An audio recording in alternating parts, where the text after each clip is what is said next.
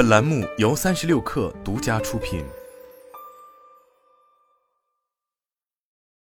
改后文章，本文来自微信公众号“量子味”，感觉脑袋又昏又沉，迷迷糊糊不清醒。有这样状态的你，如果是因为没睡好，那可得注意了，大脑在向你发送警告信号，脑子里垃圾太多了。在央视新闻的最新采访中。中国科学院院士、北京大学第六医院院长陆林把原因点了出来：只有睡眠才能把大脑屏障中一些不需要的东西代谢掉。要知道，睡眠对血糖、血压的稳定作用是通过调整在白天处于兴奋状态的交感副交感神经达成的。糖尿病学杂志上，马尔默隆德大学糖尿病中心的 Nelly Certelli、Paul Franks 和哈佛大学公共卫生学院的研究者们。发表了关于标准化膳食条件下睡眠不足对血糖控制失调的影响的研究。为了研究睡眠和血糖的关系，研究团队招募了一千一百零二名十八至六十五岁的总体健康志愿者，进行为期十四天的观测研究。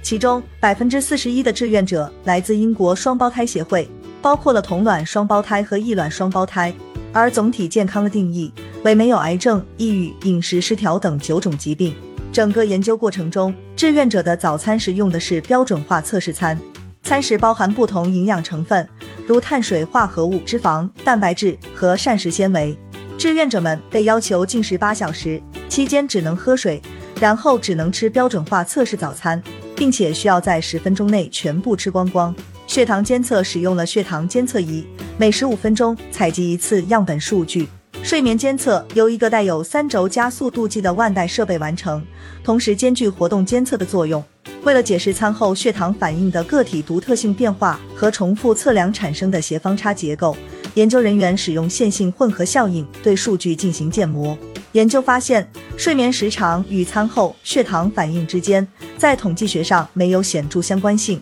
但考虑到早餐含有的营养成分，两者之间存在显著的相互作用。睡得越长，吃的早餐含高碳水化合物和高脂肪，早餐后的血糖会较低，控制得更稳定。研究团队还发现了睡眠效率与血糖控制之间有重要联系。睡眠效率低，表明没睡好，第二天的血糖控制就与早餐吃啥没有关系了。反过来说，就是如果一个人睡得越好，第二天的早餐后血糖值就越稳定、越正常。但要注意的是，睡眠这事儿也讲求过犹不及。如果睡太久、睡太沉、睡眠效率超过正常水平时，这些人的餐后血糖会比正常值更低。此外，研究人员还观察到一种人内效应，具体而言，就是志愿者们起床吃了高碳水或高脂肪早餐后，当天会睡得比平时更长，这也导致在次日的早餐后血糖降低。这项研究表明，睡眠能够改善早餐后的血糖水平。